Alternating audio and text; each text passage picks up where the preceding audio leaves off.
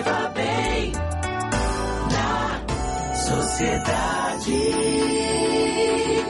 Os afogamentos em praias, piscinas, rios e represas são a causa de mais de 5.700 mortes por ano aqui no Brasil.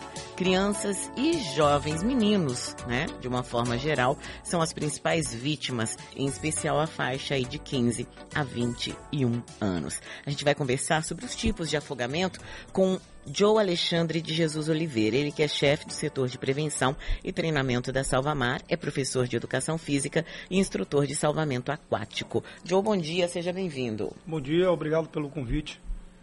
Estamos aqui para poder servir a população aí. A primeira pergunta que eu vou te fazer é a seguinte: quando alguém fala, ah, fulano se afogou ou houve um afogamento naquela praia, eu imediatamente imagino que a pessoa morreu. Afogamento é sinônimo de morte ou não? O afogamento ele é classificado em o primário e o secundário. E hoje a gente usa a definição afogamentos não fatais e afogamentos fatais. Hum. Então, quando a pessoa se afoga, é, não fatal, fat, fatalmente, é, ele teve consequências graves pela aspiração de líquido, onde nós classificamos em grau de afogamento. Ele tem sinais e sintomas desses que é a espuma, boca, nariz, a falta de pulso e a falta de respiração. E o afogamento fatal, basicamente, infelizmente, é o cadáver, é a morte. Existe uma explicação de por que ou a que você acredita que a maior parte dos afogamentos aconteça aí com homens, em especial com homens jovens, além das crianças, né, claro? É, muitas vezes é a falta da educação, né, proativa. A educação, aquela educação básica que vem de escola. Então as pessoas é, não têm essas informações, o um meio líquido principalmente a praia, a piscina, é um ambiente de lazer é gratuito, né? E o planeta basicamente é formado a sua maior parte por água, até o nosso próprio corpo humano. Então, o, os homens, eles ficam sub, superestimando a sua natação, a sua coragem. E aí vem o afogamento secundário, vem por conta de brincadeiras é, em locais arriscados, a desobediência, as informações preventivas, o uso excessivo de álcool, de droga, né? E hoje, basicamente, é, no meio familiar, por conta do uso excessivo do celular e a desatenção às sinalizações e às orientações, tanto dos salva-vidas como daquelas pessoas locais que muitas vezes previnem, mas as pessoas desobedecem. Agora, como assim o uso excessivo do celular? Basicamente, é, os afogamentos hoje é a primeira causa entre crianças de 1 hum. a 4 anos. E metade desse número que você divulgou logo no início, das 5.700 mortes por afogamento, metade delas acontece com crianças, né? A cada 10 mortes por afogamento, 7 são com crianças. E dessas 7, 7 mortes com crianças, metade delas são na área residencial, dentro de casa. Então o uso excessivo seja, do celular. Piscina de casa, piscina exatamente, do prédio. na piscina da, da, casa, na piscina do prédio, mas também na banheira. Mas também é no lavatório, no, no é, poço. É verdade, no, no balde. Eu vi no um, balde. Um, um, caso de uma criança que se afogou num Exato. balde, gente. No banho, de, no, no, no primeiro banho de banheira, no, no chuveiro. Então a aspiração de líquido por a criança ainda não tem aquele bloqueio voluntário na hora que ela é colocada imersa na água, ela acaba aspirando. E aí o uso excessivo do celular, a mãe às vezes ali está fazendo a limpeza da casa, deixa aquele baldinho ali, a criança vai levar o seu brinquedo para dentro da água, para dentro da privada, ela desatenta ali, né? Que a gente começa a olhar uma mensagem, daqui a pouco já está abrindo um Facebook, já está abrindo outras redes sociais, e quando vê ele emborca dentro da água e não consegue desvirar.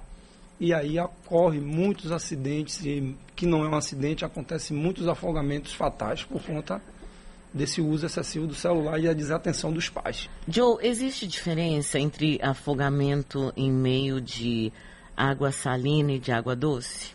Basicamente não. É a mesma, é o mesmo trauma, né? É a mesma aspiração de líquido. Os estudos mostram que não há diferença é, nesse, nessa aspiração de líquido. O tratamento é o mesmo.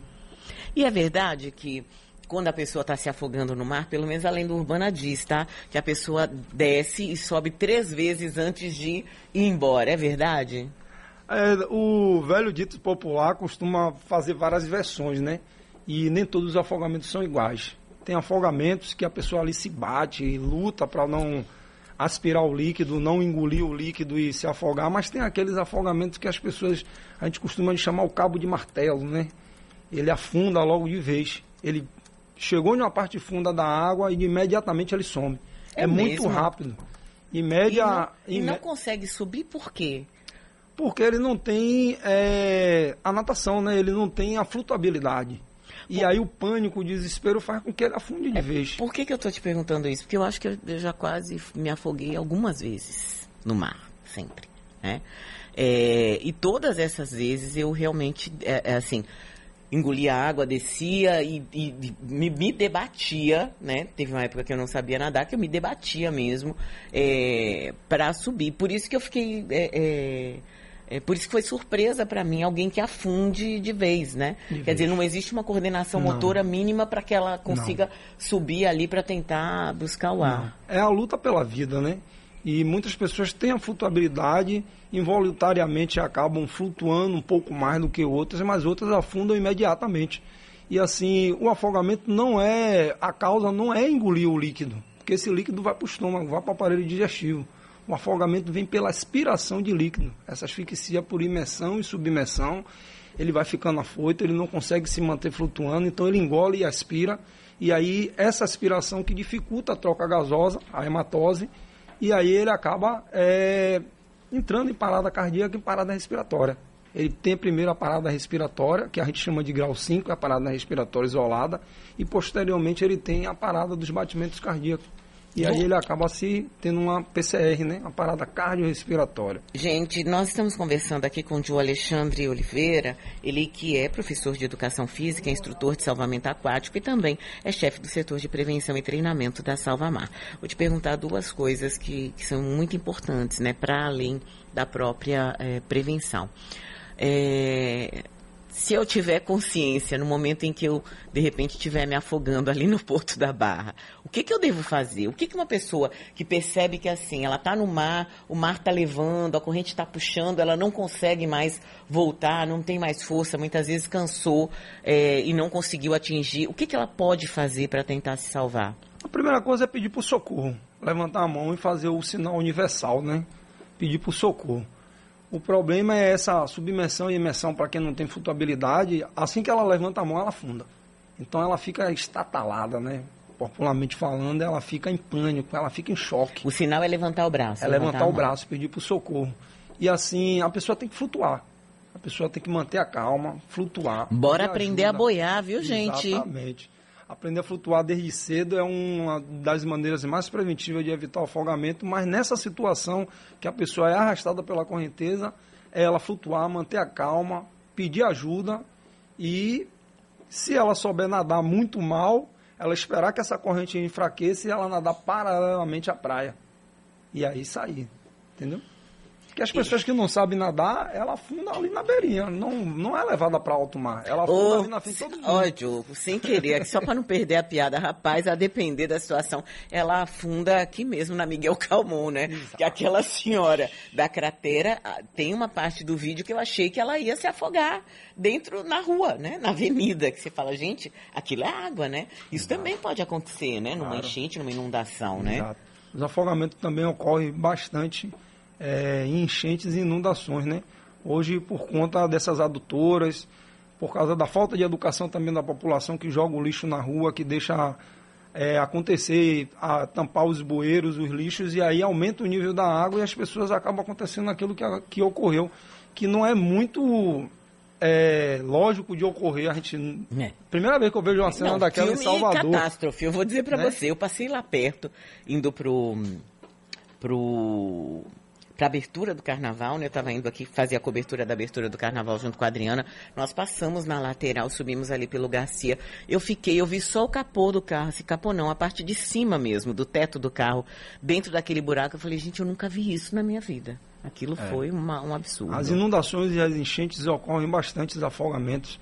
A gente tem que tomar bastante cuidado. Afogamento não é comum somente nas, nas praias. As praias representam 35% das mortes por afogamento. Represas. É, 65% são em água doce, a maioria em represas, em rios, em lagos, na rua, nesses bueiros, nesse, durante as enchentes, nas piscinas, nas residências. Então a gente tem que tomar bastante cuidado. É, assim que houver alguma situação de inundação, de enchente, perceber ir para locais mais altos, sair de dentro dos seus carros, se possível, né? E qualquer movimento de deslize de terra, alguma coisa, de escapar a Defesa Civil ou o Corpo de Bombeiro, 193 ou 199. Agora vamos falar de salvamento, né? Se é, como é que você socorre alguém que está se afogando? Vou pensar assim, claro, se houver alguém, algum profissional de salvamento perto, não há nem dúvida, né? Você tem que acionar imediatamente esse profissional, que é ele quem vai fazer o trabalho técnico efetivo de retirada daquela pessoa. Mas se não tiver, faz o quê? Bem, é, eu sou do concurso de 2008, né? Trabalhando nessa área de salvamento aquático. Aí, como eu sempre falo, meus voinhos me ensinaram que a gente conhece o afogado no arriar das malas. Ao chegar à praia, a gente já percebe quem vai se afogar. Gente, a gente já tem uma céu. leitura, né? A gente É já, mesmo? gente- nós já somos altamente treinados a ter aquela percepção onde todo mundo está no seu dia de lazer e não percebe está acontecendo na sua frente, na frente da sua família, a distância de um metro, de um braço, e você não sabe que está se afogando, porque pensa que é uma brincadeira. Pensa que é um- um- uma diversão, uma brincadeira sem graça, é, é uma invenção né? E não é um- uma cena cinematográfica, é algo que está ocorrendo e a gente consegue fazer essa leitura. Muitas vezes a distância, né? Muitas vezes a gente é, ocorre de, na hora do resgate, as pessoas perguntam como é que você viu o salva-vidas? Você lá embaixo só tem dois salva-vidas para toda essa área, porque nós somos altamente treinados para isso. Então, nessa hora a gente já consegue. Hoje em dia a gente trabalha 99% com a prevenção, a gente não deixa o resgate acontecer. Porque se a gente deixar o resgate, é, o afogamento ocorrer, quando nós chegamos, se for muito distante, já tem múltiplas vítimas. Porque as pessoas vão tentar, Vão tentar fazer o socorrer, resgate né? e a gente não indica essa atitude. Eu vou te falar uma coisa. Joe. Eu quase me, me, me afoguei numa praia em São Paulo. Tô tentando me lembrar. Uma praia do Guarujá, Praia das Pitangueiras. É uma praia que tem é, pedras de um lado. E é, engraçado, eu estava com várias pessoas, foi uma viagem de trabalho, estavam mais ou menos 10 pessoas, o tempo estava relativamente nublado, mas paulistano sabe como é, não pode ver o mar. Aí a gente foi para a praia, eu falei, ah, eu vou dar um mergulho. Eu entrei no mar, eles ficaram sentados na areia e eu subi e desci várias vezes, ninguém viu. Eles não acharam que eu estava passando por dificuldades. A corrente estava me levando, quanto mais eu olhava para a pedra, mais apavorada eu estava. Eu já estava assim, desistindo, dizendo, eu vou morrer, não afogada, mas vou morrer jogada nas pedras. Até que um surfista que ficou todo machucado, porque eu machuquei um rapaz inteiro, foi ele quem me salvou, né? Assim, foi quem conseguiu me tirar da água, mas eu machuquei muito. Imagino. Muito, porque eu, eu Ah, tava... eu todo. É, inteiro, inteiro. Foi realmente uma coisa assim, eu pe- pedi mil, depois que eu me recuperei, acabei tendo que ir pro, né, pro posto de saúde próximo e tal. Mas é uma situação muito difícil, né? Com Porque é certeza. muito. Quem não passou por isso, gente, é muito pavor. É muito pavor mesmo. Principalmente quando você vê uma correnteza te levando e você fala. E olha que eu sabia nadar mais ou menos, assim, não era. Não, não sabia, não tinha uma técnica. Mas eu sabia nadar numa piscina, me virava muito bem. Mas a correnteza era muito forte. E eu não tinha ideia que a correnteza estava daquela forma. E ver as pedras, né, que estavam já ali cheias de mariscos, eh, me assustou muito. Me assustou muito mais. Eu não sei até hoje como aquele rapaz conseguiu me tirar da água, sendo muito sincera. É, é, essa é uma situação que causa o pânico, a angústia e o desespero, né? E a corrente de retorno, ela é capaz de afogar o melhor atleta. A gente costuma dizer que quem sabe nadar, sendo surfista, sendo um atleta de alto rendimento na área de esportivas aquáticas, é, ele não está blindado contra o afogamento, porque tem um afogamento secundário que tem, é, ele é ocasionado por situações externas que fogem do nosso controle.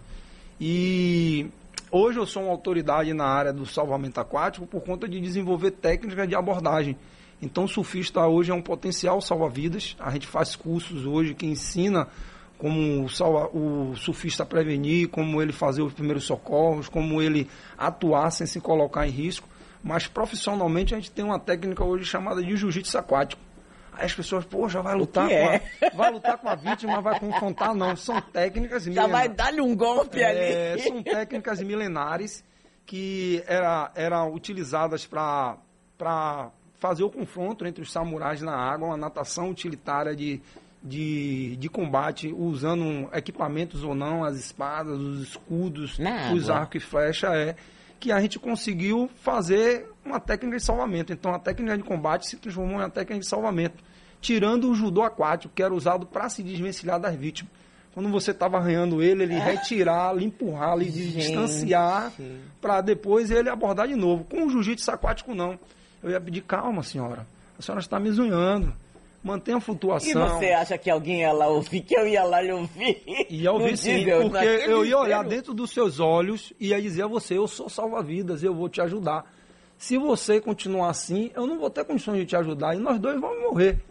Segura a boia e calma, confia em mim. Olha você já me escutando. Não, mas aqui é uma coisa, viu? Eu, eu, tô, eu tô só tentando me remeter para aquela. pra É uma técnica momento. que, que, interessante que- isso. que é, uma, é uma técnica que é a minha tese, é minha, minha tese de conclusão de curso. Que bacana. Eu quero trazer agora para uma pós-graduação. Ela já tem mais de 10 anos na área da Bahia, né? Os baianos usam bastante essa técnica. Ficou muito famosa porque teve reportagem em, em, em revistas especialistas em artes marciais, mas também de salvamento aquático. É, levei para o Japão, né, que hoje a ADS é, é um- uma formadora. A gente faz também com vários salva-vidas de piscina, que a gente formou aqui desde 2014 com a Associação Baiana de Salvamento Aquático. E a Salvamar é a grande percussora disso, que foi dentro da Salvamar que eu fiz a inclusão disso com, Gente, com um grupo focal. aquático para para, salvar salvamento. Imagine aí. Exato. Vocês veem como assim, até o que é usado para guerra, né? O que é usado, que é uma arte marcial, né?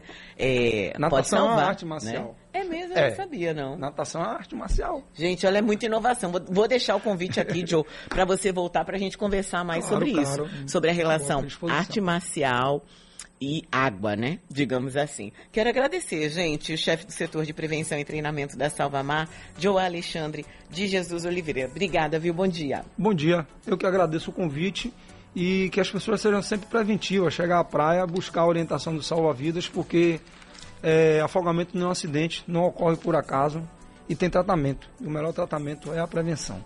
Muito Obrigada. obrigado lutando para salvar vidas.